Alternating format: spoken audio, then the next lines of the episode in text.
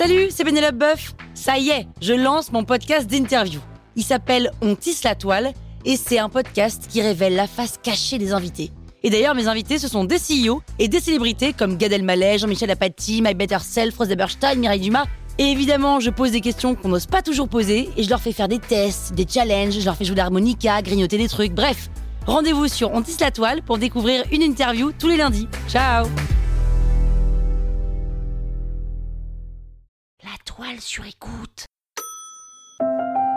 The Ballad of Sexual Dependency. Vous écoutez Krusty Art, le podcast qui parle d'art sans en faire des tartes.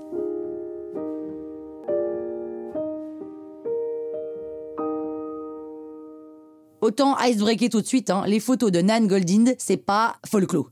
Et pour cause, son instant décisif à elle est lié à une tragédie personnelle, le suicide de sa sœur. Forcément, c'est pas très rigolo. Quelques années plus tard, alors qu'elle a une quinzaine d'années, elle découvre la photographie et comprend que cet art sera son salut.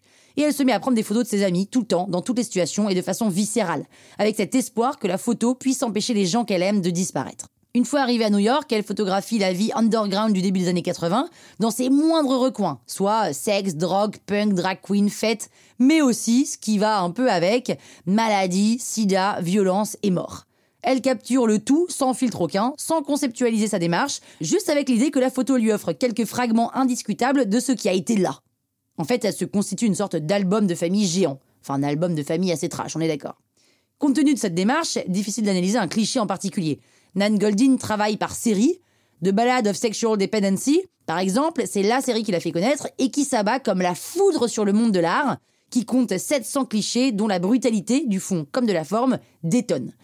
Nan Goldin trouve également un moyen pas très habituel pour l'époque de présenter ses séries, c'est-à-dire via le diaporama. Diaporama en français, c'est un peu ringard, genre je vous montre mes vacances en Bretagne avec mémé, mais en américain, slideshow, ça sonne tout de suite beaucoup mieux. Et Nan Goldin présente les près de 700 photos de sa série sous forme de slideshow. Et si cette série détonne, c'est d'une par l'usage qu'elle fait de la photo, sans retouche ni recadrage, et de deux par ce qu'elle donne à voir. The Ballad of Sexual Dependency porte au grand jour des êtres et des vies que la société new-yorkaise des années 80 s'efforce de laisser dans les marges. Jeunesse à la dérive, victime de l'épidémie du sida, communauté LGBTQ++, violence aussi si on pense à l'autoportrait au visage tuméfié par les coups que Nan Goldin saisit sur le vif littéralement dans toute sa crudité et dans toute son horreur. À l'époque, des voix, mâles pour la plupart selon l'artiste, s'élèvent, concernées par le manque de technique de Nan Goldin. Alors elle, elle le dit franchement, hein, la technique, ça l'emmerde. Et il y a une raison à ça, c'est que dans le cadre de sa démarche, composer une photo à grands coups de technique n'a aucun sens et ça affaiblirait son propos en lui ôtant de son âpreté. Enfin, c'est quand même dingue quand même, les photographes mâles, là. Ils sont parfois obsédés par les prouesses techniques de leur boîtier et par la taille de leur objectif, hein. Et mec, c'est pas la taille qui compte, bordel. Un gros objectif ne fait pas nécessairement une bonne photo, hein. Ni une bonne partie de baise. Voilà, c'est dit. C'est dit Croustille, hein